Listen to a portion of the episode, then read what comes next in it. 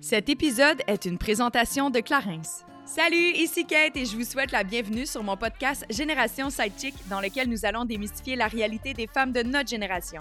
C'est avec mes sidechicks acolytes ainsi que nos invités experts que nous allons décortiquer des sujets d'actualité afin de mener une vie d'adulte pleinement épanouie. Alors servez-vous un verre et restez à l'écoute. Cheers! Bonjour tout le monde, bienvenue à un épisode de Génération Sidechick. Aujourd'hui, j'ai l'immense plaisir d'avoir un nouveau collaborateur à Génération Sidechick, soit Forena Cité Thermale, qui est un spa incroyable situé à Saint-Bruno de Monterville. Pour ceux et celles qui connaissent pas Saint-Bruno, c'est sur la rive sud de Montréal et c'est, je pense que c'est à moins de 30 minutes. Je pense que je l'ai fait en 20 minutes, sans excès de vitesse. Pour vrai, c'est vraiment pas loin, OK? Ça vaut le détour. C'est un endroit magnifique, une expérience immersive qui permet un mariage entre la Russie, l'Allemagne et c'est complètement enivrant. On a vraiment la possibilité de décrocher de notre quotidien, décrocher de la ville dans des bains de thermothérapie. En fait, on va dans le chaud, le froid, le sauna. Puis là, il faut vraiment que je vous parle parce que je l'ai vécu, je pense, il y a deux semaines à peine. J'y suis allée et j'ai vécu pour la première fois une expérience immersive. C'est les, les bains, pardon, Off-Gus. Ça se passe dans le sauna sec. Tu as un guide littéralement qui entre avec toi. Ça dure une quinzaine de minutes. Et tu as la possibilité, selon les séances, et à tous les jours, à peu près à chaque heure, il y a un horaire qui est là devant le, le sauna. Pardon, et il y a soit des périodes d'étirement, des périodes de méditation. Pour vrai, là, ça fait longtemps que je vais dans les spas. J'ai jamais vécu quelque chose comme ça. C'est vraiment une, expérience complètement unique. C'est chaud en tabarouette, OK? On sue comme ça, pas de bon sens. C'est vraiment une... Euh, on voit ça comme un rituel de sudation, mais avec le guide qui nous amène vraiment à décrocher et en même temps à se, se raccrocher à nos émotions, à vraiment faire le plein d'énergie, j'ai de la difficulté à trouver les bons mots pour l'exprimer. Il faut vraiment le vivre, honnêtement. Par exemple, moi, j'ai fait, j'en ai fait deux lors de mon euh, séjour. Oui, c'est un séjour, rien de moins. Je suis restée toute une journée au complet parce que je voulais plus m'en aller de là. J'ai fait une séance d'étirement. Fait c'est des étirements accessibles à tous, vraiment très reposants et relaxants. Si jamais vous n'avez pas un massage en combiné, je pense qu'il faut vraiment que vous ayez dans une séance d'étirement. Mais aussi, j'ai fait une séance de méditation. Le guide dans le spa of Gus, dans l'expérience of Gus, il ferait euh, vraiment comme un... Avec sa serviette, il promène la chaleur. C'est spécial. Honnêtement, il faut le vivre. Il n'y a rien d'intimidant. Là. là, ça a l'air vraiment big, là, mais il n'y a absolument rien d'intimidant. Il faut juste y aller. Et je vous promets, en 15 minutes, votre expérience va être complètement à un autre niveau.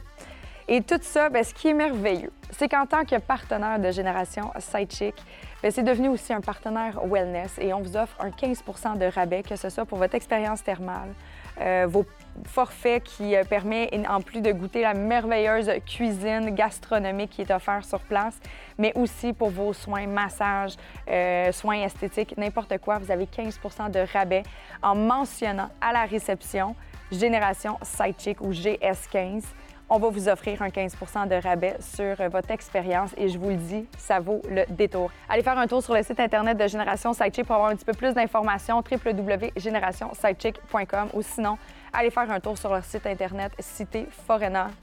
De la magie, de la magie grande emparté avec notre partenaire Wellness, puis je voulais vraiment prendre le temps de l'expliquer parce que c'est vraiment magnifique. Mais ça fait également un lien avec le sujet du jour. On parle de bien-être, on veut se faire du bien, on veut éliminer toutes les énergies négatives, des fois on veut faire un petit ménage émotionnel. Bien aujourd'hui, on va parler de la gestion de son humeur et de ses émotions.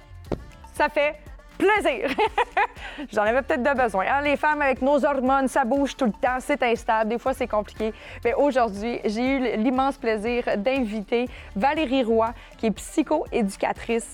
Elle est vraiment formidable. Elle va pouvoir nous donner plein d'outils, des trucs et astuces sur comment mieux gérer ses émotions au quotidien, connecter avec celles-ci, apprendre à les reconnaître, à comprendre qu'est-ce qui est sous-jacent là-dedans. Ça va être une discussion inévitablement vraiment pertinente et j'ai le plaisir de partager ceci avec mon acolyte Amélie Bessimard ainsi que Noémie Leduc-Vaudry, que ça fait longtemps que j'ai pas eu dans mon salon, je m'ennuyais. Mais avant de tomber dans le vif du sujet, c'est le temps de la Minute Clarins. C'est là je présente un petit nouveau dans ma vie que j'ai essayé. C'est le baume éclair effet tenseur. Donc, ça vient tonifier la peau. C'est pour le visage. Mais ce qui est magnifique, c'est que c'est un réel coup d'éclat dans l'immédiat. Moi, je l'utilise le matin, mais si jamais des fois on a besoin de se rafraîchir ou on a une soirée, on remet ça, puis instantanément, on va avoir un coup d'éclat, un effet brillance. Le maquillage tient vraiment bien. C'est un petit produit vraiment magique si jamais vous manquez un petit peu de sommeil ou si vous avez besoin d'un petit boost d'énergie dans votre visage, je vous le dis, c'est franchement magnifique. Bon éclair, effet tenseur, disponible dans une pharmacie près de chez vous ou sur clarins.ca. Hello! Hello! Bonjour! Salut! C'est le fun, on est C'est comme une comédie musicale! Bienvenue dans le Ils salon vont changer de poste, ils vont changer de poste vite, hein? De poste. de poste. Non, mais tu sais, sur lourd. 98. Bienvenue dans le salon de Génération Sidechick. Merci beaucoup. Valérie. Merci de me recevoir. Merci à toi d'être venue. Je crois, là, on a l'air tous de bonne humeur, mais je crois qu'on a peut-être besoin d'aide. Noémie Ah, comme triste. Aujourd'hui, on avait envie de parler de la gestion de l'humeur et des émotions. Ouais. Puis, j'adore ton rythme. Ça Je vais m'en aller. Ben non, au contraire, tu es à la bonne place, tu es sur la bonne voie. C'est pour ça que je t'ai choisi aujourd'hui. Amélie. Je sais que tu en avais besoin. Mais non, je pense que c'est un sujet qui est comme difficile des fois à aborder. On, on a cette espèce de façon de penser souvent, je trouve, puis c'est bien correct de laisser les émotions être là, puis les accueillir, laisser un passage. Mais il y en a qui font quand même un certain dommage, qui s'en vont pas aussi vite qu'on le voudrait, puis ça nous empêche de fonctionner dans notre quotidien. Fait que j'ose croire qu'une certaine gestion de celle-ci serait bénéfique à tous. Oui. Puis, ben là, on est juste des femmes. Il y a Osman qui voudra pas témoigner derrière, inévitablement, parce qu'il aime pas ça par la caméra. Mais, tu sais, les femmes, en partant avec notre cycle hormonal, c'est des, des montagnes russes, là. Fait que c'est pas facile. J'ai envie de te demander d'emblée, tu sais, je sais que tu fais plein d'autres choses, inévitablement, en tant que psycho-éducatrice, mais est-ce que ça, principalement, c'est un sujet qui revient souvent, les gens qui ont envie de gérer leurs émotions? La gestion du stress puis la gestion des émotions, c'est les deux motifs de consultation qui reviennent, je pense, dans Ah ouais? trois quarts de mes dossiers. 95% du temps, là. Si c'est pas le motif principal, ça va être le motif secondaire. Mhm. Ouais. Puis qu'est-ce qui fait, selon toi, que les gens ont autant de difficulté à gérer leurs émotions? C'est un apprentissage. Ça s'apprend Mm. et des fois, ça n'a malheureusement pas été appris ou ça l'a maladroitement été appris. OK? Ouais. je le mets encore. Mais encore. Euh, par exemple, tu sais, on est dans un air de société où il faut être heureux à tout prix. Oui. Oui, il faut donc être heureux, mais la majorité du temps, c'est c'est pas la norme. tu sais. Uh-huh. Puis même juste au niveau quantitatif, on a davantage d'émotions désagréables qu'agréables. Juste dans un fait. C'est un fait, là. statistique, là. OK. exactement. Prenons les émotions euh, primaires de base, là, universelles, je pense qu'on appelle. Mhm. La joie, mais après ça, on a la colère, la peur, la tristesse, le dégoût. Mhm. L'anxiété, c'est pas une émotion. Ça rentre un peu dans la racine de la peur. Mhm. Exactement. Puis après ça, c'est comme plein de nuancés, mais les, moi, souvent, avec mes clients, je commence avec ne serait-ce que la base, parce qu'à la majorité du temps, les gens, je vais leur demander, OK, mais comment tu vas? Tu viens pour gérer tes émotions, comment tu vas? Qu'est-ce qui se passe en dedans? Je sais pas. Je- OK, on va commencer à la base. C'est-tu plaisant ou c'est déplaisant? C'est-tu Mm. agréable? C'est-tu désagréable? Fait que là, on va dire, OK, c'est désagréable. Puis c'est là qu'on va l'accompagner à mettre un peu en mots. OK, bon, on est-tu plus dans de la colère? On est-tu plus dans de la tristesse? On est-tu plus dans de la peur? Donc, c'est important d'être capable de les accompagner à juste, premièrement, identifier qu'est-ce qui se passe parce que après ça, ça va te donner une direction pour les suites Mhm. nécessairement. Je suis curieuse à savoir, Amé, toi, avec tes, tes deux jeunes garçons, est-ce que lorsqu'ils vivent des émotions, tu les invites justement à nommer ce qu'ils ressentent pour être capable de mieux les comprendre? Oui. Oui. Oui, oui, oui, vraiment. Euh, nous, on va, on utilise beaucoup le quiet time qu'on appelle à la maison. Quiet time, euh, on demande à, là, à Noah James, parce que Milo est encore trop petit, Ouais. mais on demande à Noah James, admettons, on sent qu'il est en colère ou on sent qu'il est triste, on lui dit est-ce que tu as besoin d'un quiet time? Fait que c'est pas une punition, c'est pas votant dans ta chambre, c'est est-ce que tu as besoin de toi d'aller dans ta chambre, être seul avec toi-même? Puis là, souvent, c'est lui qui va le, il va, il va le demander lui-même. Ah oui? Je vais aller faire un quiet time. Fait que là, il s'en va dans sa chambre. Puis là, c'est là que nous, on s'en va. Puis il fait quoi rendu dans sa chambre? Est-ce qu'il joue ou il Des fois, il reste? va prendre un livre, des fois, il reste, des fois, il pleure, des fois, il est en colère, on l'entend, genre, bardasser un peu ses, ses couvertes. Ou, euh, Puis des fois, il fait ça pour qu'on aille le voir aussi. Là, il va... Euh, puis là, nous, on va aller vers lui, puis on va aller avoir une discussion avec lui. On va essayer de, de faire nommer, euh, nommer qu'est-ce qu'il ressent, pourquoi il est en colère, pourquoi il est triste. euh, puis euh, des fois, on le laisse là. Des fois, il a encore besoin. Il n'a pas fini son quiet time. Il nous le dit. Là. C'est une très bonne technique. J'ai envie de l'utiliser maintenant. Ouais. Ouais. Mais en mais fait, tu sais, moi, je devrais grosse- faire des quiet time. OK, je vais vous le Ouais, moi, je devrais m'automettre en quiet time. On Fait devrait faire, tu sais, il y a une couple de pièces là, qui sont pas utilisées l'autre bord. Ouais. On va en utiliser Ouais. une. Les filles, quiet time. que ça fonctionne. Non, mais je te le dis, avec, en tout cas avec no- notre enfant, puis on va le faire euh, quand avec Milo va être. Oui. Mais même Milo, on essaie de le retirer quand il- c'est trop intense. Là. On va le retirer, mettons, on est- c'est l'heure du repas, on va le sortir de sa chaise, on va aller dans sa chambre. On va essayer de le calmer. Ça va, Milo, tout va bien. Euh, on essaie de le rassurer.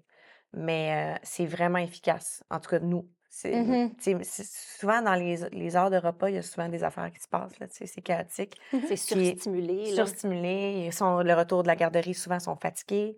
Euh, fait que ça va arriver, mettons, qu'une une petite crise qui commence à la table. Puis même si on est en plein milieu du, du souper, on va sortir Noah James de table, on va faire un quiet time. Viens, on va aller faire un quiet time. Mm. Puis il revient, puis Mhm. c'est un autre enfant Ah après ouais, son hein? quiet time. Vraiment, le jour et la nuit. Wow. Quand même, juste Ouais. de prendre le temps de intake. Mais est-ce que tu suggères, par exemple, des mots? Parce que je présume que de dire je suis en colère, je suis fâchée, tu sais, au début, ça reste nouveau pour eux. là. Fait que je pré- tu- est-ce que tu suggérais des émotions? Des émotions pour eux? Mais Ben, je vais, je vais lui poser la question est-ce que OK. tu es fâché Est-ce que tu es triste? Pourquoi tu te sens triste? OK, ça, ça t'a fait de la peine, je comprends. C'est Ouais. ce genre de, ce genre de dialogue. C'est quand même assez fou de savoir que, tu sais, en tout cas, je vais parler de mon éducation, mais moi, je n'ai jamais reçu un tableau des émotions, là, tu sais, comme on a appris les, les éléments, là, avec le chlore, le chrome, le, le sol, le tableau des éléments. On n'a pas appris Ouais. le tableau des émotions, fait que, tu sais, ça reste quand même... C'est la base, là. On n'est Ouais. même pas capable de savoir ce qui se passe à l'intérieur de nous. Est-ce que, euh, par exemple, dans ce cas-ci, Valérie, toi, tu vas accompagner les gens d'abord, justement, un peu comme je, je demandais à Valérie, à Valérie Amé si elle le faisait avec ses enfants. Est-ce que tu suggères des émotions quand tu as une personne qui est comme, je sais pas comment je me sens, je suis pas capable de l'é- Euh, oui, puis moi, j'utilise l'approche qui est cognitive comportementale. Bien vulgarisée, là. Ouais. Vraiment très, très, très vulgarisée. C'est la relation entre nos pensées, nos émotions, nos comportements. OK? Puis comment chacun s'inter-influence. Là où j'en viens pour accompagner quelqu'un à détecter c'est quoi son émotion, je dis, bien, quand il nous en manque un, les émotions, ben, on va aller cibler les indices dans les deux autres, puis on va émettre une hypothèse sur l'émotion ressentie. Hmm. OK? Fait que, par exemple, euh, tu sais, quelqu'un qui vient me voir, puis c'est là, là, je sais pas qu'est-ce que j'ai, là, mais tu- je taboute, OK, je taboute. Je- OK, bon, ben là, on va essayer, de- es-tu capable de nommer ton émotion? Non, là, mais je, je suis tannée, là, je veux juste que ça arrête. OK, bon, ben on va aller explorer c'est quoi les deux autres indices au niveau comportemental. Agitation, tension. Tu sais, le Hmm. mâchoire est crispé, là, on a les dents serrées. OK, qu'est-ce qui se passe dans ta tête? Ah, j'ai envie de sacrer une volée, là, je suis de l'entendre. On peut-tu émettre l'hypothèse que tu es probablement comme dans le registre de la colère ou un certain spectre un peu plus? C'est un exemple exagéré, non, mais évidemment. oui, là. Mais c'est efficace, par Mais exemple, ton exemple. Merci. À l'inverse, où par exemple, là, c'est quelqu'un, écoute, je ne sais pas qu'est-ce que j'ai ces temps-ci, je pleure à, je pleure à rien, je ne sais pas pourquoi, et je, je regarde une petite affaire banale, puis je pleure de manière incompréhensible, puis je ne sais pas ce que, ce que je ressens, mais c'est trop pour Mm. moi, tout ça. OK, bon, ben, on fait la même chose. Au niveau comportemental, on est plus dans vraiment comme un, euh, une énergie plus basse. hein. On, a- on est, on est fatigué, on a une lassitude. Puis au niveau de nos pensées, on est tanné, on est désisté, on est bout, on pleure tout le temps. On est probablement plus dans un registre de la tristesse, euh, de la déception, des choses comme ça. Fait Mhm. qu'on on va accompagner à, à jouer aux devinettes parce que moi, ce que je veux, c'est que le client puisse avoir les outils après donc, Mhm. le processus pour être capable de le deviner à la maison par lui-même. Si je le devine en rencontre, mais sans lui apprendre à pêcher, Ouais. plutôt que de lui donner le poisson tout cru dans le bec, bien, ce ne sera pas aidant parce que moi, ce que je veux, c'est qu'il n'y ait plus besoin de moi au final. Mhm.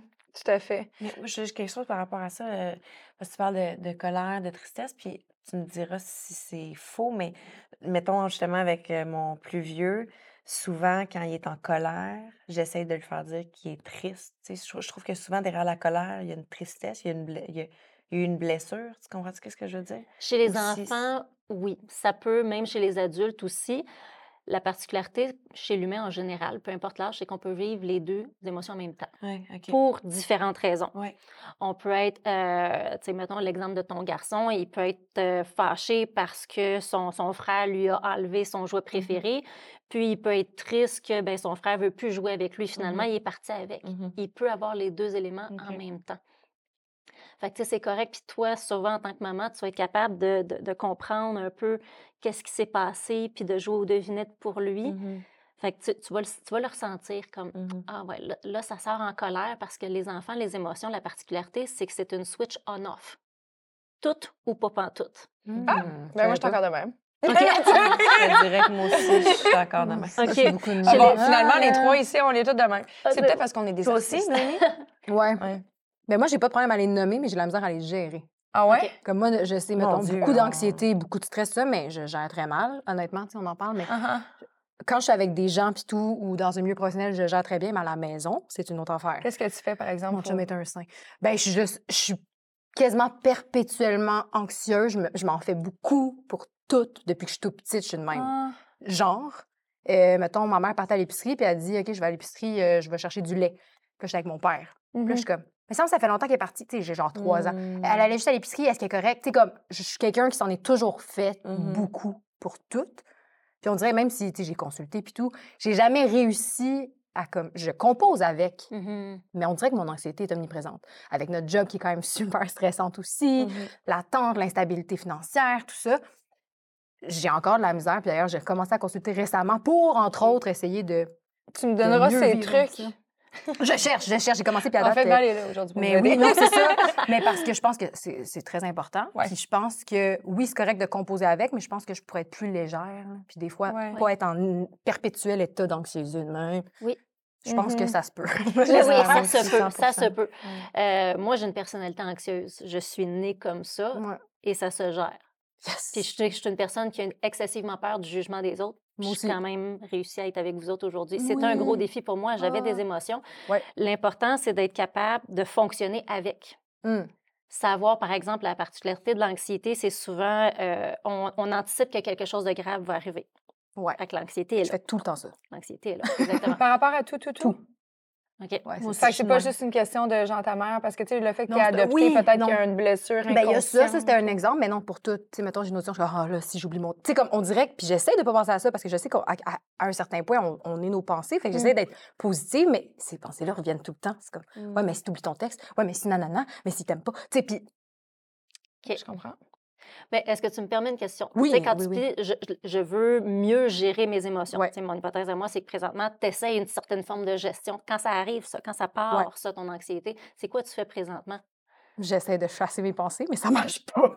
J'essaie vraiment juste de chasser, de dire non, ça va bien aller, puis de renverser. Non, ça va bien aller, je oublier mon texte. Sais, J'essaie de me parler puis de m'auto-rassurer.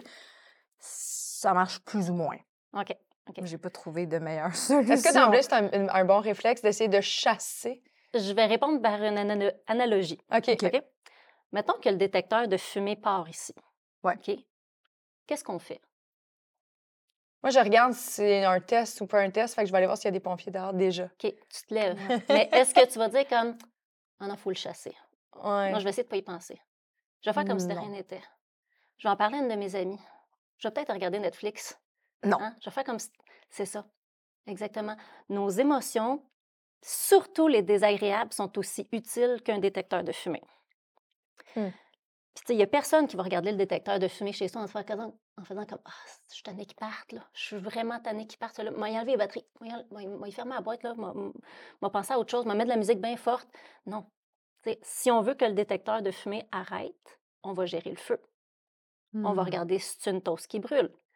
Y a-t-il un feu de On va se mettre en action comme toi. Ouais. Tu vas t'informer. Ouais. Qu'est-ce qui se passe? On va évaluer la situation, puis on va agir en fonction de ben, si c'est un test, OK, on peut se calmer. Si c'est pas un test, puis il y a le feu, on va se pousser, on va partir, on va, on, on va se protéger. C'est la même chose avec nos émotions, surtout les désagréables. Ouais. C'est pour nous protéger, sont là pour une raison, sont là pour qu'on se mette en action. C'est juste qu'on n'a pas appris à faire ça. On n'a pas appris à décoder l'utilité, le message que ça a. On a appris à enlever la batterie de notre détecteur Hmm. Ou à mettre du bruit plus fort ou à se Mhm. distraire pour l'oublier. Fait que donc, se mettre en action, mettons dans un cas comme Noémie, qu'est-ce qu'elle vient de confier? Exactement. Tu suggérerais quoi? Tu sais, au, au lieu de dire de chasser, qui n'est pas la bonne chose, C'est ça. quand tu dis de. Qu'est-ce que tu suggérais? Ouais. Qu'est-ce qu'on fait avec ça? Non, mais. Qu'est-ce qu'on fait? Qu'est-ce qu'on fait? OK. Bon, ben, par exemple, tu sais, si, euh, tu sais, on, on prend un exemple de, de- que que tu as, vécu l'anxiété par rapport à. Qu'est-ce que. Elle a un fou rire. Un fou rire. Dis ton fou rire, on est non, là moi, pour- moi, c'est contagieux pour moi, C'est ça, ça, là, les.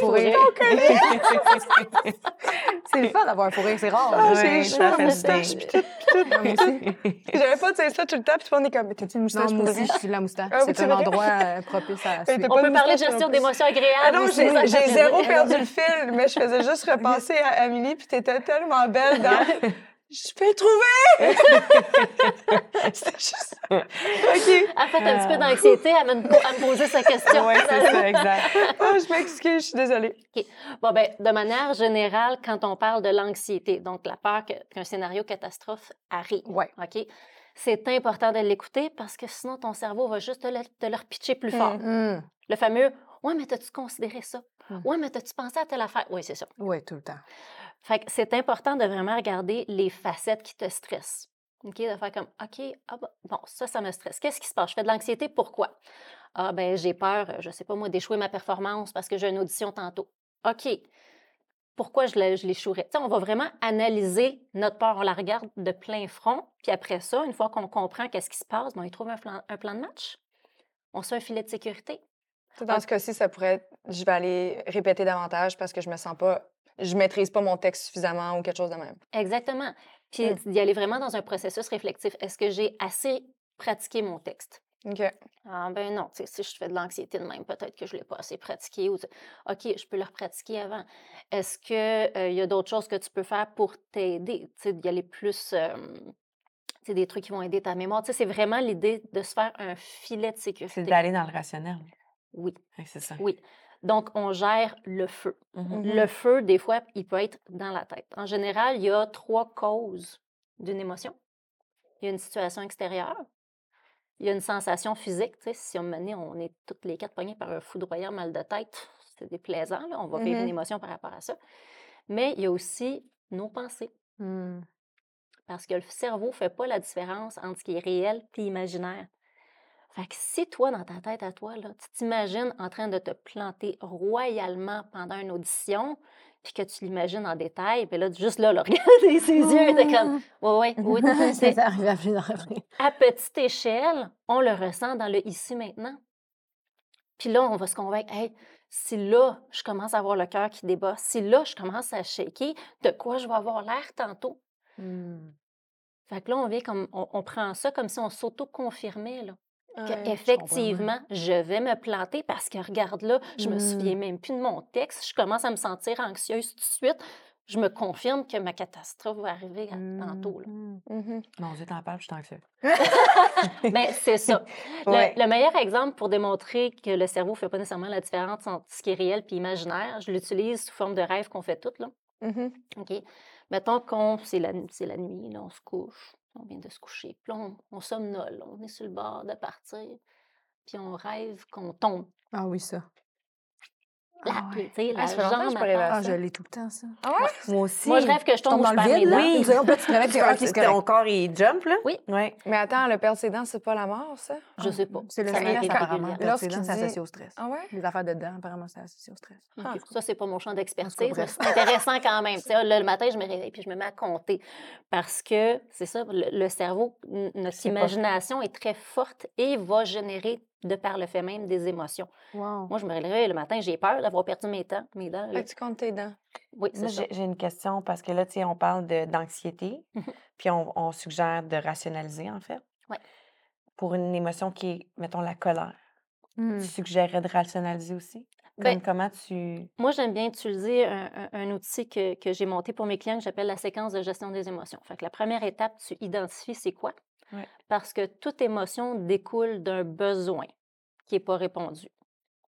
Une fois que tu as identifié, tu le rattaches à une cause. OK, je me sens comme ça. Pour quelle raison? Qu'est-ce qui est arrivé? C'est une situation extérieure. Je me suis pognée avec mon chum, ma blonde ou le- mon partenaire. Euh, est-ce que c'est une sensation physique? Hey, j'ai mal au ventre, je ne sais pas d'où est-ce que ça vient, ça Mhm. m'inquiète. Ou au contraire, euh, on se fait des scénarios, par exemple, sais, on peut très bien imaginer qu'on arrive à la maison, puis là, on s'imagine que notre conjoint, n'a pas encore fait les tâches qu'on lui avait demandées pour la 56 millième fois, puis on le voit dans notre tête, puis on commence à rager, à rager d'avance. Hum. Fait que, tu sais, c'est pas juste de l'anxiété qu'on peut avoir dans notre tête. Notre- nos scénarios peuvent faire générer toutes sortes d'émotions. Fait qu'une fois qu'on a ciblé les causes, bien là, on comprend c'est quoi nos besoins. OK? Quand on a peur, on détecte un danger, on a besoin d'être sécurisé. Quand on est en colère, c'est que souvent un tort nous est posé, donc on a besoin d'une forme de réparation de justice. Mhm. Puis, euh, tu sais, ça, ça continue, mais tu sais, par exemple, euh, si on est dans la tristesse, mais on a une perte affective, elle a besoin d'être comblée ou d'être digérée d'une certaine forme, ou d'être remplacée ou de faire son deuil. Donc, une fois qu'on qu'on cible l'émotion, on comprend la cause, on comprend les besoins qui en découlent, bien là, on peut se faire un, un plan de match, mais qui n'est pas nécessairement axé sur le retrait de l'émotion ou le retrait de la sensation interne de l'émotion, parce que oui, elle est déplaisante. C'est pour ça qu'on tombe dans l'évitement ou dans les stratégies rapides et efficaces. Mais il faut plus voir ça comme ça. Ça va être le résultat. Notre émotion va se gérer, va disparaître parce qu'on va avoir géré la cause et on va avoir répondu à notre besoin. Donc, le résultat va être que l'émotion va être gérée. Mhm. C'est un processus actif. Ça, c'est le super tableau que tu as mis sur ton site Internet. Ouais. hein? Je vais vous le mettre, guys. Je vais vous le mettre. Parce que c'était vraiment bien. euh, tu- y vas par colonne, fait que c'est plus facile de les scinder. Puis Ouais. je vais vous le mettre. J'ai des indices pour être capable de remplir chacune des catégories euh, quand tu le fais toi-même. C'est vraiment un document Des indices pour aider les gens à comprendre ce qu'ils sont censés mettre sur papier? Mais mettons, la première étape, c'est d'identifier. Ouais. Donc, j'ai des astuces pour être capable d'identifier les émotions si on ne le sait pas en, faisant l'exercice que je vous ai parlé tantôt. Bon, ben c'est quoi mes sensations physiologiques, mes comportements? C'est quoi mon discours dans ma tête? Bon, ben j'ai mis une hypothèse en additionnant les deux. Je suis peut-être plus dans la, la peur, la tristesse ou la colère. Ensuite, comment trouver les causes? Bien, avec l'exercice de y a-t-il une situation extérieure? Y a-t-il euh, un- une sensation physique que j'ai ressentie? Est-ce qu'il s'est passé quelque chose dans ma tête, à quoi j'ai pensé? Fait que, j'ai comme des astuces pour être, Mhm. pour être capable de remplir chacune des colonnes aussi. OK. Je, veux juste dire, parce que moi, je ne savais pas, puis je trouve ça super intéressant. À off-mic, tantôt, j'ai demandé c'était quoi la différence entre une psycho-éducatrice puis un psychologue. Moi, je ne savais pas, puis j'avais même un peu pensé que psycho-éducateur, c'était pour les enfants. Puis elle disait que c'était quelque chose qui était vraiment répandu Ouais. à cause du mot éduca, tu sais, éducateur. Mhm. Ouais. Euh, mais juste, tu peux dire la différence entre les deux. Je trouvais ça vraiment intéressant entre le psychologue et ce que tu fais. Ben oui, dans le fond, euh, c'est vraiment deux professions totalement différentes Mhm. avec des parcours universitaires différents. Donc, pour être psychologue, il faut avoir un doctorat et être membre de l'Ordre des, des psychologues du Québec. Puis pour être psychoéducateur, il faut être détenteur d'une maîtrise et être membre de l'Ordre des psychoéducateurs et psychoéducatrices du Québec. Puis les champs de pratique sont différents aussi. Psychologue, je fais attention quand je parle d'une profession qui n'est pas la mienne, là, mais psychologue, c'est les, les- leur champ de pratique est au niveau du fonctionnement cognitif. Bien vulgarisé, c'est comment ça marche, Ouais. puis pourquoi ça marche de même dans ma tête. OK. Euh, psychoéducateur, notre champ de pratique, c'est les problèmes d'adaptation et les capacités adaptatives. Donc, on Hmm. est un petit peu plus dans du pratico-pratique observable. Pourquoi je réagis comme ça? Euh, on va regarder aussi l'interaction dans toutes les sphères de vie pour avoir un équilibre. Donc, Mm. en fonction de tes caractéristiques à toi, les caractéristiques de, ton- de tes différents environnements de vie, puis les personnes qui sont à l'intérieur, est-ce que le fit est bon? Mhm. Est-ce que les interactions se passent bien? Tu sais, ça peut être, par exemple, euh, euh, j'avais une cliente, on avait outillé pour le couple. Puis là, tout d'un coup, elle revient me voir quelques, quelques mois plus tard, puis elle me dit Valérie, les trucs ne marchent plus. OK, on réévalue. Qu'est-ce qui a changé? Ben moi, tout va bien, ça se passe bien, j'aime ma job, tout ça. OK. J'évalue monsieur de manière indirecte parce que Mhm. c'est ses propos à elle, évidemment. Ouais. Ah, mais ah, ouais, mon, mon chum est en, en épuisement professionnel. Je pense qu'il se fait un burn-out, mais tu sais, je ne sais pas, il ne veut pas consulter, puis ça va pas bien. Je- Ah, lui a changé. Donc, on va adapter nos outils, on va adapter notre façon de faire en fonction de son contexte. C'est toujours ça l'idée en psychoéducation, d'avoir un équilibre qui est dynamique. Ça se Mm. change, ça se, ça te travaille. C'est pour ça qu'on s'adapte constamment pour être C'est évolutif, ça change tout le temps. Parce que Exactement. Mhm. Exactement. C'est là qu'en psychoéducation, j'utilise les émotions pour être capable de favoriser cet équilibre-là. C'est des excellents indices pour savoir est-ce que le fit est bon, est-ce qu'on est en équilibre ou au contraire, non, il y a peut-être des petits problèmes d'adaptation qui s'installent. Puis là, on est plus dans, dans de la colère, dans de l'anxiété. Donc, on va utiliser les émotions pour faire des ajustements concrets.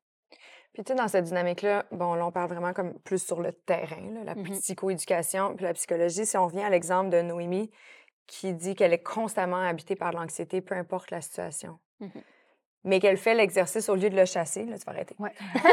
là, là t'as compris. OK. Mais au lieu d'essayer de le chasser, C'est réglé. C'est réglé, voilà. ça a pris juste 20 Un minutes, podcast. puis t'as tout réglé. Euh, Je me sens efficace à ce temps-là. Euh, tu sais, c'est exemple, bon, elle, elle- elle fait l'exercice, elle décortique, elle passe à travers le tableau, par exemple. Elle fait vraiment Ouais. l'exercice de décortiquer ses émotions, comprendre. Mais malgré qu'elle a décortiqué puis qu'elle est devenue, ben, ça l'a résonné puis elle comprend, mais c- ça, vi- ça revient quand même, c'est constant, c'est présent. Si, exemple, la pratique sur le terrain donne pas ses effets, est-ce que c'est là où on peut dire, ben c'est un trouble anxieux, donc peut-être une maladie mentale? Est-ce que c'est à quel moment qu'on est capable de savoir, ben c'est quelqu'un qui a la misère à s'adapter? Versus quelqu'un qui est peut-être habité par un trouble de santé Hmm. mentale? C'est une bonne question. OK. Euh, c'est- on parle vraiment de faut que le fonctionnement général soit affecté. OK. Mettons que si tu me permets de prendre ton exemple, mais je oui, le grossis. Tu es notre cobaye C'est problème. Sur deux pattes. non, non, mais parfait, parlons-en. Ça se C'est peut ça. que je sois ça, même pas diagnostic. On sait pas. Nous ne le Je Ils fais pas de diagnostic. Non, non. Légalement, j'ai pas le droit non plus. Puis pas, moi, je dis toujours que je n'ai pas besoin d'un diagnostic pour travailler avec mes clients. Je travaille avec les symptômes puis l'impact que ça a au quotidien. Ouais. Mais mettons quelqu'un qui fait de l'anxiété de performance, puis, euh, tu sais, peut-être, là, je te connais pas, peut-être que tu as une personnalité anxieuse. Donc, toi, tu vas avoir la switch anxiété un petit peu plus sensible que, que le voisin. Ouais. OK? Là où ce n'est pas un enjeu, c'est que tu es capable de fonctionner avec. Tu es capable de tolérer la présence des sensations physiologiques internes, puis tu es capable de fonctionner avec, puis ça t'empêche pas, puis tu évolues, puis tu chemines pareil. Si à un moment donné, l'anxiété commence à- à... Insomnie. fa- Vas-y, vas-y. Mm. Si là, euh, l'anxiété commence à affecter ton fonctionnement général. Ouais. Là, fonctionnement général, on parle de, bien là, tu commences à, OK, l'hygiène de vie commence à être affectée. On dort plus, on mange plus. Là, tout d'un coup, ça commence à affecter d'autres sphères de vie. Tu commences à te pogner avec ton, ton conjoint, ta conjointe un petit peu plus souvent que d'habitude, puis là, on est en conflit. Oups, autre sphère de vie qui est affectée. Au point où là, on, on- on jongle avec l'idée de se séparer ou non. Là, ça devient Mhm. grave Mhm. tu commences à manquer des auditions. Beaucoup. De Ah, sorte que Mané, t'en refuses carrément d'en prendre. Là. Tu là, on tombe dans de l'évitement solide. Là, ta carrière va être en jeu. Le fonctionnement est altéré. Hum, je comprends. OK? Mettons, je dis, à partir de là, c'est la ligne diagnostique. Puis après Mmh. ça, c'est à quel point ton anxiété va être sévère ou pas. Quelqu'un qui fait de l'anxiété sévère, grossi à l'extrême, ça va être quelqu'un qui va être vraiment enfermé chez eux, puis qui, qui, qui Ouais, sort ouais, plus, puis Oui, tout est difficile. là. Acheter du lait, puis quelle marque choisir, le naturel, lactation, on le sait pas. Tout est difficile. Tandis que à- en deçà de, ça, de, de là, ben, il y a des gens qui sont vraiment zen, on dirait qu'il n'y a Mhm. rien qui les atteint. Ah, ils me tapent ses nerfs, eux autres. Je suis tellement jalouse. Pourquoi? Moi, je suis pas comme Ben, ça. des fois, trop, ça me fait assez. Hein? Ouais, non, c'est vrai. Penser anxieux, ça peut faire des gens qui sont en retard, ça peut faire Ah ouais, des ouais. gens que, qui se Mhm. soucient pas bien de ce que les autres vont penser. Fait que, tu sais, c'est pas grave, un de perdu, dix de retrouver. tu sais. Puis là, après ça, c'est que c'est vraiment le, le- le- le profil de symptômes qui va varier. Peut-être que toi, on, on a tous des modèles d'anxiété différentes ou de gestion des émotions différentes. Mhm. Il y en a peut-être qui vont plus réagir à la colère, il y en a d'autres qui vont plus réagir à l'anxiété, il y en a d'autres qui vont plus réagir à la tristesse. Mais ça, c'est vraiment juste un profil. C'est à partir du moment où ça affecte, mettons, deux sphères ou plus de ta Mmh, je vie, puis que tu n'es plus capable de fonctionner avec ça, là, Mhm. que ça devient un problème. Ceci étant dit, on s'entend que ça reste quand même volubile dans le sens que tu peux avoir une période Oui, ça change, ça change. d'anxiété, puis ça Ouais. peut revenir. Tu sais, moi, j'en ai vécu une grande passe, puis moi, je mangeais beaucoup, par contre, mais mon corps fondait à vue d'œil. Je fondais, je Oh, ouais. fondais, je... mais j'étais tellement anxieuse. Mm. Mais je faisais de l'insomnie, fait que là, c'est sûr que aussi, là, tu- l'insomnie, moi, je calculais, j'étais comme, ben, tu manges beaucoup, des cochonneries, mais tu dors pas, fait que ton corps brûle plus de calories. Mhm. Tu sais, j'essayais de comprendre ce qui se comme, c'est mathématique. Mais tu sais, c'est revenu normal. OK. Fait que, après ça, c'est pour ça que j'ai fait comme je ne suis pas une anxieuse chronique à tout jamais. Mhm. Je ne suis pas dépressive à tout jamais. Tu sais, c'est comme, faut accepter aussi des fois qu'il y a des passes comme ça, puis les accueillir ouais. avec bienveillance. Là. Mais des fois, on rentre dans un cercle vicieux. En tout cas, pour ma part, des fois, c'est quand je fais plus d'anxiété, je dors de moins en moins bien, mais moins je dors, Mhm. moins je gère bien mes émotions dans la journée. Comme mon sommeil affecte vraiment ma capacité à gérer mes émotions, comme je le vois à 100 Tu sais, Si je dors vraiment pas pendant une semaine parce que j'ai fait beaucoup d'insomnie, comme je suis encore plus à fleur de peau, puis d'emblée, comme toi, je suis quelqu'un déjà que je me qualifie d'hypersensible, comme tout Mhm. m'affecte, tout me rentre dedans, des fois des choses que je voudrais pas, mais j'absorbe tout, j'absorbe l'énergie des gens. Mm. Fait que ça, ça fait que des fois, c'est ça. Mhm. c'est- Est-ce que ça en est déjà venu à un moment justement où, par exemple, c'est venu affecter tes relations, il a fallu que tu prennes du recul par rapport à quelque chose parce que tu étais comme en ce moment, je suis incapable de gérer mes émotions, donc Ben souvent, je dirais c'est ça Mmh. fluctue, mais je le sais que des fois, justement, quand j'ai des grosses périodes d'insomnie, ben, tu sais, je suis plus raide ou je suis plus à pic avec mon chum, puis je le sais. Puis tu sais, justement, Ouais. c'est pour ça que je veux travailler là-dessus, parce qu'il n'y a pas à subir euh, Mhm. ça, que Mhm. malheureusement, j'essaie de le contrôler du mieux que je peux, mais des fois, tu sais, c'est ça, je suis plus irritable ou tu sais, je parle un peu plus bête parce que je n'ai juste pas dormi, puis je suis comme. Mais ça, justement, je veux trouver une façon de gérer ça parce que les gens autour de moi, c'est ceux qui en souffrent, puis tu sais, j'en suis consciente de ça, puis je, je veux aller mieux. ouais. Mais ça vient effectivement par vague. Mais moi, c'est beaucoup relié avec le sommeil. Puis je le vois comme Ouais. 100 puis... Mais vu que je suis dans mon servicieux, je suis comme, je veux dormir mieux, mais je suis tellement anxieuse que je dors pas. que c'est comme difficile de Ouais. briser ce cercle-là. Oui, absolument. Euh, ben, en fait, c'est- normal parce que quand on est stressé, surtout le, le- le stress, c'est particulier parce que c'est la réponse physiologique à un stresseur qui vient perturber notre équilibre. C'est pas tout à fait la même chose que les, les émotions. Mais euh, quand on est stressé, on tombe sur un- le système nerveux qu'on appelle sympathique. Donc, c'est le, le- le feu vert. OK? C'est c'est go, on bouge, c'est notre système qui nous permet d'être actif, fonctionnel, d'avoir de, de l'énergie. Mais le sommeil et la digestion, on est, on est sur le système nerveux parasympathique. Donc, le relax, celui qui est zen, celui qui est tranquille. Mais quand tu es tout le temps stressé, c'est pour ça qu'on ne gère pas bien. C'est pour ça qu'on dort plus. Je sais, pendant que tu me parles, je suis ballonnée puis ça me fait mal. Ouais, parce qu'on a parlé beaucoup de problèmes de digestion aussi qui sont liés au stress. Donc, Ouais. tout là, en ce moment, je me sens pas stressée, mais bon, c'est un autre Ouais. aparté, hein, les Ok. ballonnements. ça arrive. ça arrive. Mais je trouve ça intéressant que tu parles de. de- Euh, on est bon pour un autre fourré. Tu sais, tu dis que t- le- le- le- les fameux tunnels noirs, des, des- des moments ou des périodes de notre vie qui sont plus difficiles, Ouais. que là, on a des symptômes dépressifs, des symptômes Mm. anxieux, avec ou sans diagnostic. Euh, j'ai lu un livre dernièrement, Par amour du stress, de Sonia Lupien, que je pense qu'il Mm. est passé Ouais. un certain temps à, à ton podcast. Puis dans son, son livre, elle, elle nomme une étude qui montre que quand on évalue un gros bassin de personnes, puis qu'on l'évalue sur une grande période de temps, mettons, on va dire un chiffre au hasard, là, mais 200 000 personnes sur 10 ans. OK? 80% des gens vont vivre au moins un épisode difficile. C'est la norme. Ouais.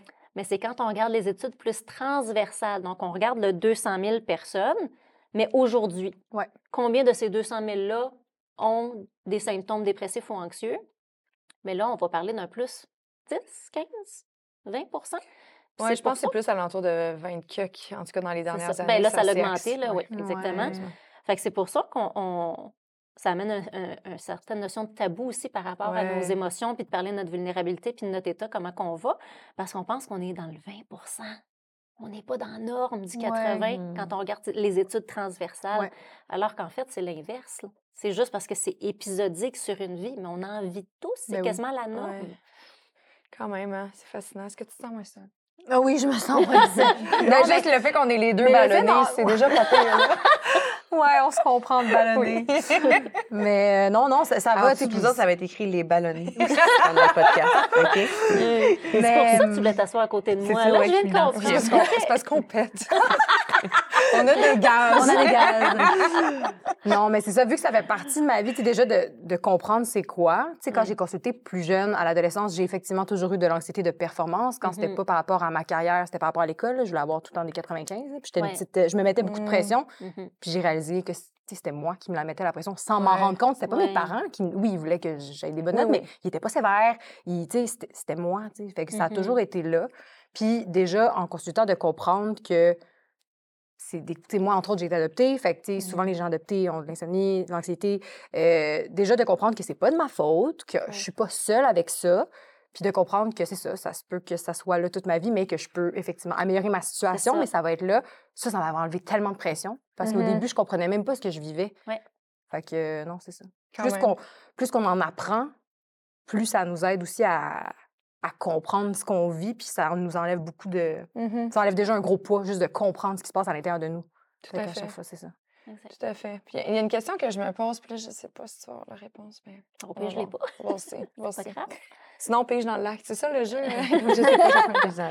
Il y a une mouche, c'est le printemps, les amis. Euh, Elle vient nous parler d'anxiété. mais comme c'est genre... Est-ce qu'on a des données qui s'apparente à, exemple, la variante normale ou une courbe normale émotionnelle à travers une journée. Tu sais, là, je pense à des changements d'humeur. Mm. Tu sais, une personne qui est pas nécessairement bipolaire, mais en même temps, tu es comme, mon Dieu, qui est instable, j'ai de la misère à la gérer. Mais pas nécessairement eu un diagnostic, mais moi, j'ai côtoyé des personnes Mhm.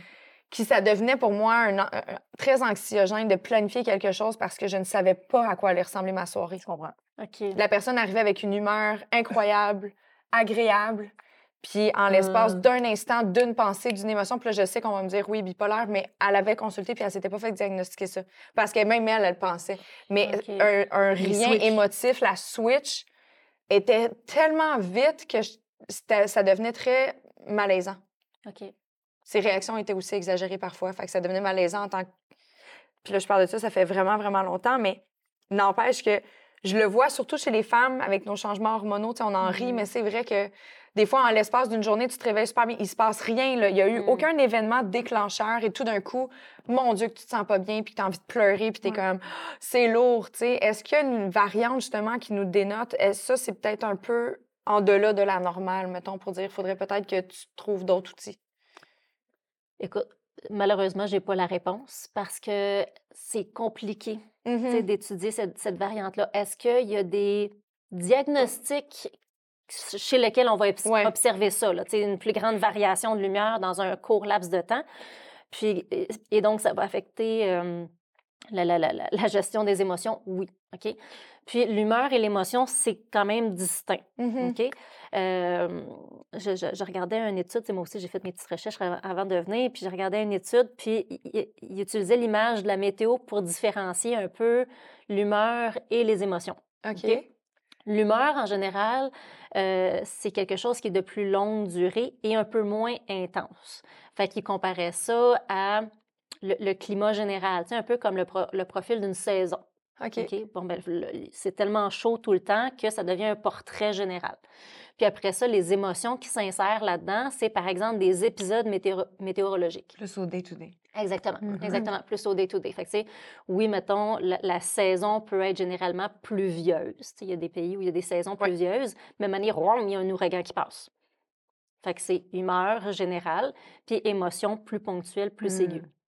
Là, si on rentre dans, sais, c'est quoi les normes, il y a plus, c'est ça, il y a tellement de, de, de, de- de choses qui peuvent influencer notre gestion des émotions puis la variation de nos Mhm. émotions. Ce qu'il faut normaliser. tu t'es fait attaquer! C'était quoi ça? C'est la mouche. Oh mon Dieu. Ouais, ouais, il a sauté. Ouais. vraiment. Euh, j'ai eu peur pour ma vie. Même, genre, move de karaté intense. C'était quoi? Une mouche. Ah, OK. Ah, bon, Oui, c'est ça. excusez-moi. Je me mets dans mon aise. D'un coup, qu'elle revient, je je- Seigneur. C'est ça. Fait que, tu sais, juste à la base, on va normaliser que c'est normal dans une journée d'avoir une variété d'émotions à la fois désa- désagréables et agréables. OK? Euh, après ça, ce qui peut varier, bon, ben, il peut y avoir des types de personnalités. Il y a des personnalités, puis on le voit souvent chez l'enfant, là, c'est ça qui est, c'est personnalité innée. Donc, c'est comme des boules d'émotions. C'est comme, Ouais. Ouh, c'est vraiment des yo-yo. Mais encore une fois, c'est des profils de personnalité. C'est des traits de personnalité plus réactifs, plus émotifs, plus connectés avec les émotions. Puis il y en a d'autres qui ont plus une neutralité affective. puis C'est vraiment des petites vagues d'émotions. Puis ça finit. C'est correct. Encore une fois, tant que ça n'affecte pas le fonctionnement général, c'est juste Ouais. des profils de personnalité. Puis des fois, on peut fitter avec certaines personnes qui ont un profil de personnalité puis une, une plus grande stabilité émotionnelle. Puis des fois, c'est entertainant d'avoir quelqu'un qui a une plus grande variété. Tu sais, ça dépend. Ça dépend. Qu'est-ce qu'il y a? Ouais, on s'ennuie moi jamais avec aussi. moi. hein? Ah ouais, moi aussi, des fois, je dis à mon chum, Ok. regarde, t'avais juste à sortir avec une comptable. Je sais pas que les comptables sont plates, c'est pas ça. Mais c'est juste comme un- une image. Ouais. Ouais, mais surtout le fait qu'on est très. euh, En tout cas, les artistes sont toujours perçus très.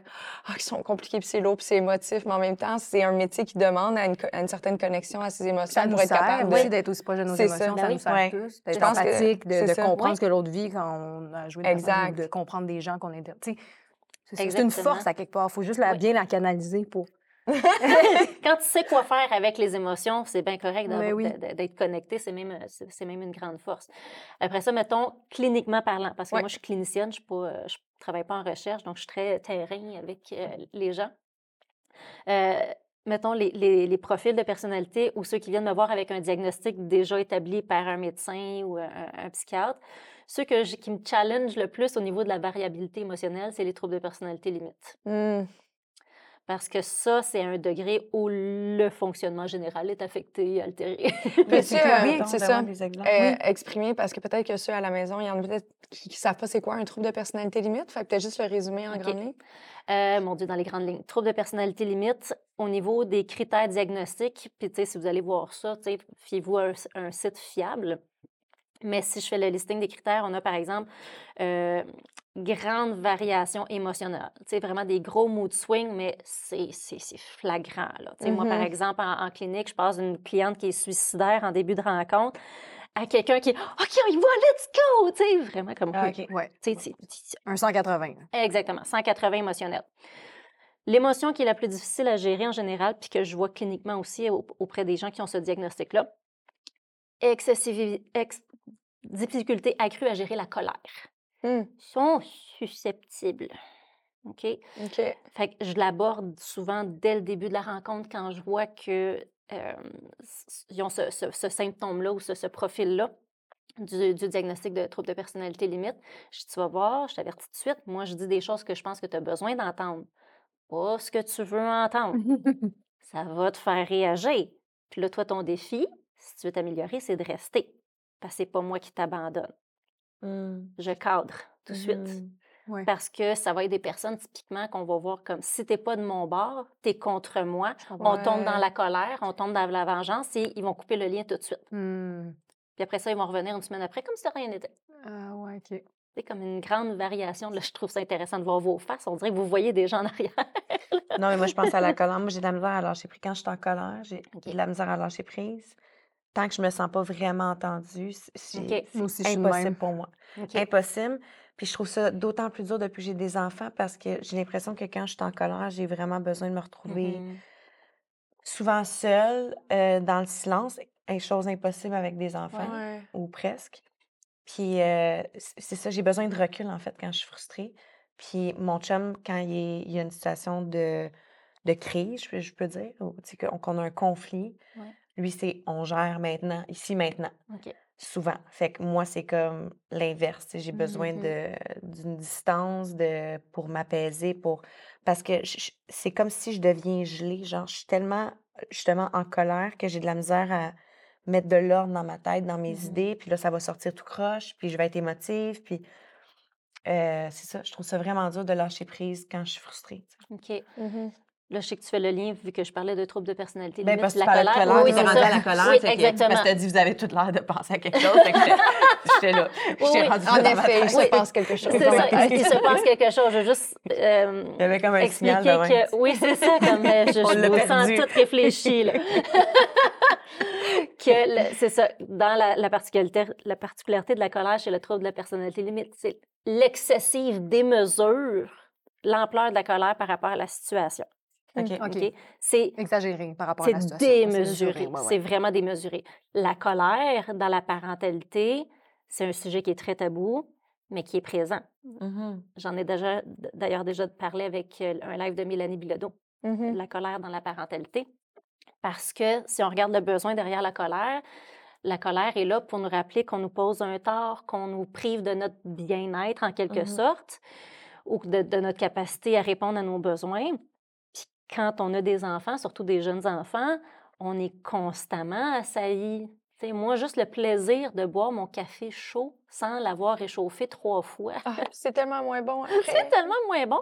Mais si- moi, je le sais que je vais être très réactive, je vais le ressentir en dedans Mm. si je suis pas capable de répondre à mes besoins parce que mes enfants vont vraiment me, me- me solliciter beaucoup. Puis c'est normal, ils sont en très Mm. jeune âge, on s'y attend. Ouais. Mais moi, je sais qu'il faut que je me surveille là-dessus.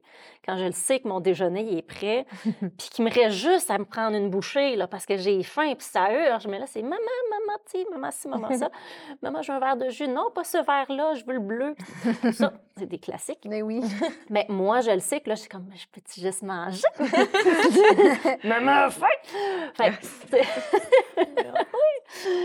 Il y a des petits plaisirs perdus dans, dans- dans- dans- dans la parentalité, juste en tant qu'individu, tu sais, de manger, euh, manger Un chaud. repas chaud. Ou même tiède. Je, je- je- je me contenterais de tiède des oui. fois. Je pense que ma toast de ce matin avait du givre dessus, tellement qu'elle était froide. No joke, te Pour vrai, c'est fou. Ouais, ouais. Je- C'est ça. Des cocos froids, c'est dégueulasse. C'est- pas pour manger des, œufs froids. Fait tu sais, c'est- de voir, puis c'est constant. hein. Dans la parentalité, la, la- la quantité de, de, de besoins que tu sacrifies, de plaisir que tu te sacrifies pour tes enfants que tu aimes, là, oui. absolument. Mais après ça, le temps pour toi que tu as pu, ça affecte ton couple, que tu sais, comme jadis, on avait des rapports. semble que ça fait longtemps qu'on ne s'est pas juste regardé avec des, des- des yeux amoureux. Fait que tout ça, c'est des besoins qui s'accumulent, qui s'accumulent et que toi, de manière inconsciente, tu vas interpréter ça comme un tort qu'on te pose. Même si tu les adores, tes enfants, même si on Mhm. sait que c'est normal, ton besoin, il est quand même là. Ah, c'est fou. Mm.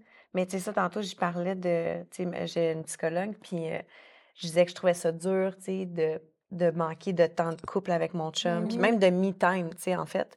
Puis euh, ma psychologue, elle m'a tellement fait rire parce qu'elle disait, ben oui, les fameux rendez-vous du bonheur. C'est-à-dire que, tu sais, mettons, là, on se dit, OK, vendredi, j'ai réussi, on a la gardienne, on a un souper au restaurant, toi puis moi. Mais là, le vendredi arrive, on a notre semaine dans le corps, on est brûlé. Peut-être Ben qu'on s'est pogné avant le souper pour qu'est-ce que les enfants vont manger. OK, la gardienne est en retard. Fait qu'on arrive à ce souper-là. Mais là, c'est notre rendez-vous du bonheur. C'est notre rendez-vous du mois qu'on est supposé être dans la bonne position. On a envie de faire l'amour. On est heureux. On est tellement content d'être ensemble. Mais en réalité, c'est pas ça. C'est comme on vient de se pogner. On est brûlé de la semaine. Fait que ces espèces de rendez-vous-là qui sont comme un peu under pressure, là, Ouais, de- faut arriver dans vraiment. un état ouais. Puis là, je donne un exemple. On est allé au spa cette semaine, Mhm. puis c'était un rendez-vous du bonheur. Puis on arrive au dîner, au spa, puis les deux, on parle pas. je suis comme, ça, va-tu? Puis il fait, je suis fatiguée. Je suis comme, je comprends. Moi aussi, je suis fatiguée. tu sais. Puis c'est pas parce qu'on n'a pas le goût d'être ensemble. C'est juste qu'on. C'est tellement rare qu'on est dans le silence, puis qu'on a juste fait que. Sais, ça n'a pas été un dîner enlevant, mettons. C'était très tranquille, mais c'était ça. C'était notre rendez-vous du bonheur qui était un peu, euh, tu sais... euh, mais je trouve qu'on se met vraiment une espèce de... Sais ça, de, de pression, de... Mais en général, c'est que là, ce soit en couple, mais tu sais, souvent, en tout cas, j'ai appris à le faire suite à mon, ma, ma grande période d'anxiété il y a deux ans. J'avais toujours une pression. Tu sais, moi, je suis une personne qui est boblier. C'est pas pour rien que je fais de l'animation. Je suis une Mhm. personne qui a une facilité à entertain les gens puis à prendre les discussions. Tu sais, dans mes soupers de famille, il n'y a jamais de temps mort si j'étais à table. là. Je m'assure que la communication soit au rendez-vous. Tu sais, j'aime ça. Puis mais ça amène une certaine pression parce que des fois, j'ai l'impression que je deviens un peu le divertissement de la soirée. Puis j'arrive à quelque part, puis moindrement que je suis un petit peu plus tranquille. Non, t'es-tu correct? Ah, tu- voyons, qu'est-ce que t'es pas- Mhm. Puis là, des fois, je suis comme, aïe, aïe, c'est lourd, c'est lourd, c'est lourd. Fait que j'ai appris d'abord à annuler des soirées quand je me sentais pas up parce que Ouais. j'étais tannée de, me- de recevoir une pression arrivée à destination. Ouais. Puis en même temps, je veux gérer les déceptions, puis je trouve ça plate, mais j'ai appris à, le- à le verbaliser avec mes amis. Mais je dis, tu sais, elle dit, me semble, ça fait une couple de fois que tu nous annules. Je fais, toi, je sais. Mais j'ai pas envie de gâcher ta soirée, puis je le sais que si j'arrive dans ce moule-là, Mm. tes attentes seront pas comblées, puis tu t'empêcheras pas de me le faire ressentir. Fait que là, les deux, on va être dérangés, dans le fond. Mm. Fait que, tu sais, il a fallu que je. Mais c- cette espèce de pression de. C'est correct d'avoir des grands highs de bonheur, mais on dirait qu'il faut comme normaliser aussi que, tu sais, juste être calme, posé, puis en dedans, justement, vous étiez juste fatigué, vous n'étiez pas fâché. Ben non. Vous Non, mais tu sais, moi, c'est mon côté hyper... Tu sais, quand je suis fatiguée, je suis plus anxieuse, je Ouais. deviens hyper sensible. Fait que là, je le prends quasiment personnel. C'est-tu moi? T'es-tu Ah, fâché? ok. C'est Ah, gossant pour l'autre. Je comprends. Fait que là, moi, au début, c'était ça. C'était comme, ça va-tu? Y a-tu quelque chose? Non, non. Jusqu'à temps qu'il nomme puis qu'il fait, je suis Ouais. juste fatiguée. Euh, j'avais quasiment sur le coup, je me disais, mon Dieu, il a peut-être envie d'être ailleurs. Il n'a pas envie d'être là, tu sais. Mais tu était dans sa tête, le travail, tout, tu sais. Ben oui. Mais euh, c'est ça, moi, quand je suis fatiguée, l'hypersensibilité revient comme me happer, l'anxiété. Oui. Euh, puis, tu sais, je trouve ça dur d'évaluer aussi, parce que tu parlais de troubles de personnalité limite. La colère, justement, des fois, je suis là, voyons, je suis donc bien, je m'excuse, en tabarnak pour pas grand-chose. Mais je trouve qu'il y a beaucoup de ça dans la, par- dans la parentalité à Ouais. cause de l'état de fatigue accumulé. Oui, ben oui. Excuse-moi, mais quand ça fait quatre nuits de suite que tu dors trois heures, ça se peut que tu sois plus en tabarnak pour une petite affaire. Ben tu oui. Ouais. c'est Parce que normal. oui. n'importe qui qui dort peu, Mais ton état de, Mhm. de- pas Tolérance. ton état, ton, ouais, ton état de tolérance est beaucoup, beaucoup moins élevé. tu sais. Ouais. Fait que je, trouve ça dur de, de poser un, un diagnostic sur, sur un parent, je pense, parce que, Oui, Caroline, Non, non, non. Puis, tu sais, moi, je l'ai dit, je, je partageais de mes observations de clients que je voyais qu'il y avait déjà un diagnostic Mhm. dans le cadre Ouais. de mes rencontres. là. Tu sais, je veux vraiment normaliser ça.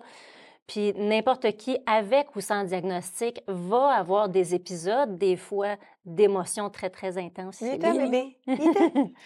Mais euh, encore, je me permets de dire un diagnostic, que ce soit un trouble de personnalité limite. Quelque chose Mhm. que j'ai compris, c'est que ça aussi, c'est pas parce qu'on te diagnostique que tu es pogné là-dedans toute ta vie. Non.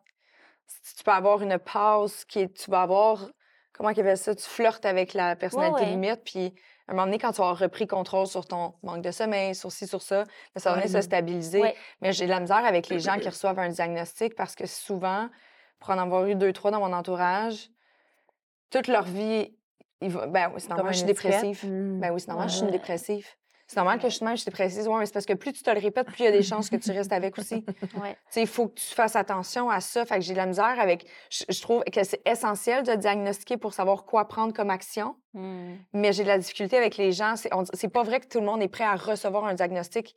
On devrait quasiment filtrer qui, qui est capable de le prendre, puis de le bien gérer après, puis de Ouais. pas se, se- se- se priver ou de, de- de se réduire à un diagnostic. Tu sais, je pense que c'est Ouais. ça. Euh, Oui, là, je vais me risquer, puis c'est mon point de vue tout personnel. Ouais. J'ai une relation ambivalente, moi aussi, avec les diagnostics. Ouais. OK? Parce que moi, les troubles de personnalité limite, je les adore, là. C'est mes clients que j'aime beaucoup. J'aime travailler avec eux autres. C'est vraiment. euh, on dirait que le pro- le- la photo avant-après processus, c'est magnifique. Mhm. c'est- C'est vraiment intense. Mais sais, quelqu'un qui, a- qui, de- qui, selon moi, devrait recevoir un diagnostic, puis encore une fois, je- j'en donne pas, fait que je fais attention je- de ce que j'en comprends. C'est l'histoire de vie au complet est cohérent avec le diagnostic. là. Ouais, c'est ça. Surtout pour un, un trouble de personnalité. C'est cohérent du début à la fin. Euh, tout le temps en train de changer d'amis à l'école, des re- relations éphémères, la colère est là du début à la fin, ça suit.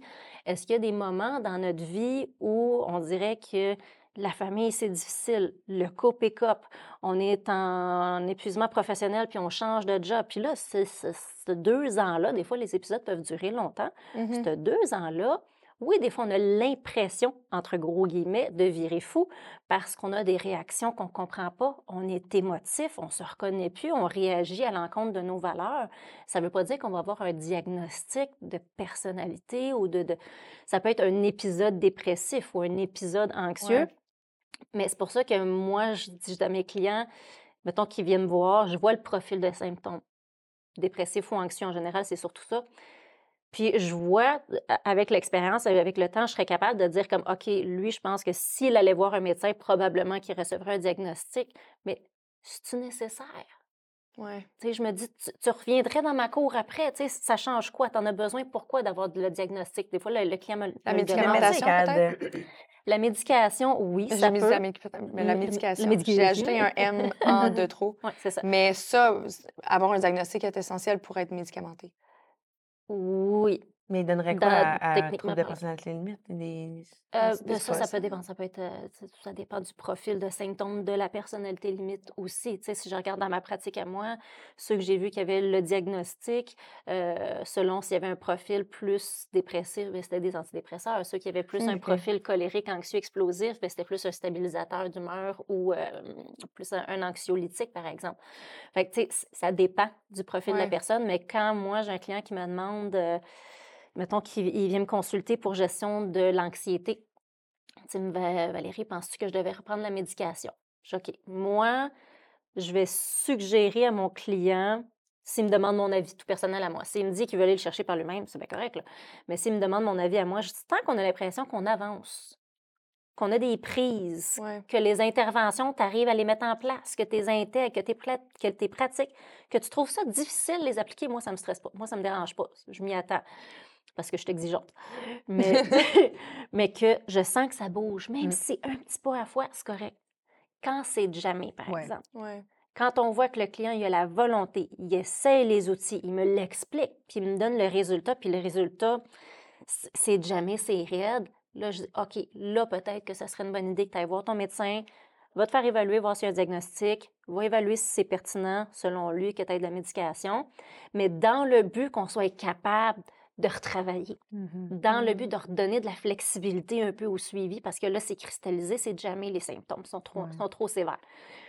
Mais si le client me dit, moi, des fois, euh, je le sais qu'il y en a qui auraient probablement un diagnostic d'anxiété euh, léger ou dépression légère, mais que ça se travaille, ça se bouge. Puis au Mhm. final, ben, on finit par faire les interventions. Après quelques rencontres, les symptômes se stabilisent. Il y a son plan de match, il sait quoi faire quand les symptômes reviennent. Puis il est fonctionnel avec. Donc. Par le fait même, la dépression ou l'anxiété finit par s'estomper parce qu'il sait se gérer avec. Puis ça ne va plus altérer son fonctionnement général. Ça devient un peu un, un- un effet secondaire de, de l'intervention psychoéducative. Mhm. Dans tous les cas, mot d'ordre, y aller un pas à la fois. Oui. Oui. Puis avec Absolument. douceur, là, parce que, tu sais, euh, c'est bien beau, on est tout arrivé Mm, comme aide-nous à gérer nos émotions. Mais tu sais, il y a des journées, ça peut bien fonctionner. Puis je présume qu'il y a des journées que justement, l'état de fatigue fait en sorte que tu n'es pas capable de gérer pantoute, puis c'est correct aussi, tu sais. Bien, absolument. Tu sais, si on regarde, par exemple, la, la- la- la- la fatigue qui fait qu'on est plus irritable, Mm. une bonne gestion va être d'ajuster nos façons de faire pour cette journée-là. Et aujourd'hui, là, j'en ai jusqu'à là. Je suis plus Mhm. capable. Bon, ben, euh, il y a peut-être des tâches ou des, des éléments, des irritants, des stress que je peux Mhm. stratégiquement reporter aujourd'hui. Ou je peux dire, ben, garde, aujourd'hui, le souper, ça va être très smooth, ça va être du take-out. Ou, Ça va être du we cook. ça va être du oui cook. On, on- va, on va ajuster notre façon de faire et même si on, sent, on, on- on- on la sent, cette irritabilité-là, c'est une bonne gestion. On l'a accueilli, on a compris pourquoi on était irritable dans l'instant présent et on a ajusté pour qu'après ça, l'irritabilité diminue. Donc, c'est correct de se sentir comme de la boîte. L'important, c'est de comprendre que c'est une information utile. Moi, si j'ai un message que, que, que j'aimerais que les gens retiennent aujourd'hui, c'est que c'est ça. Les émotions sont utiles, aussi utiles que je reviens à mon image du détecteur de fumée. Exactement. Qu'il faut comprendre qu'est-ce qui se passe, il faut faire une mise en action, évaluer qu'est-ce qui se passe, c'est quoi les causes, puis qu'est-ce que j'ai besoin de faire pour que, le- le- surtout gérer les causes, de sorte que ma gestion d'émotions va être le résultat de ça. Mm. Ça semble tellement simple quand tu le dis. Oui. Non, Mais mon Dieu, ça. non. Mais, Mais je trouve ça le fun que tu as à tout de moins offert sur ton site Internet. Je vais le mettre aussi en lien. Oui. Mais l'outil en soi, c'est une personne qui part, puis quand tu es trop. Déjà, tu es émotif, tu es dans ta tête, là, puis Mhm. partir avec une feuille blanche, ça peut être vraiment confrontant. Là. Ouais. Fait que, tu sais, d'avoir un tableau, un schéma, puis que tu les guides, je pense que ça peut Mhm. faire une énorme différence. Ouais. Puis, euh, ben merci d'avoir pris l'initiative. Parce que c'est offert gratuitement sur son site. Un site, on va aller voir ça. Dès aujourd'hui, donc, pour ma part. J'adore ça. Il y a également ton podcast, Valérie, dans lequel tu abordes plein de sujets, santé Oui. mentale, Oui. euh, l'humeur et tout ça. Je, je sais pas là, si tu une façon de sortir tes épisodes ou on les trouve tous sur ton site Internet de toute façon? Euh, dans le fond, Les mon liens? podcast Jason Santé Mentale est sur ma chaîne YouTube Valérie Roy, psychoéducatrice. On me talonne pour que je sorte un peu partout euh, sur les Spotify, Balado et éventuellement, probablement, mais pour l'instant, c'est uniquement sur comment YouTube. faire. Merci, Stéphane. Merci. Euh, c'est ça. Pour l'instant, ça sort phew, les mardis aux deux semaines. Il y en a une qui vient de sortir euh, aujourd'hui. Puis moi, Jason Santé Mentale, c'est vraiment dans l'idée de défaire les tabous, parler du vaste domaine de la santé mentale, c'est qui n'est pas juste du clinique. Euh, puis mon, mon, mon petit mantra, c'est vraiment l'idée que jaser de santé mentale, ça devrait être na- normal, naturel, voire même plaisant. là. Tout à fait. Ouais. Tout à fait. Comme on Plaisant comme aujourd'hui. toutes Bravo. les émotions qu'on peut vivre. Oui. Ouais. Ah, oui. Voilà. Ben. Un gros, gros merci, les filles, d'avoir partagé ça. J'espère que ça vous a rassuré sur euh, les petites montagnes russes des fois qu'on peut ressentir à l'intérieur de nous. Ouais. C'est vraiment intéressant. Vraiment, Vraiment, un gros, merci gros merci. Puis nous autres, ben, on se retrouve la semaine prochaine. Ciao! Bye.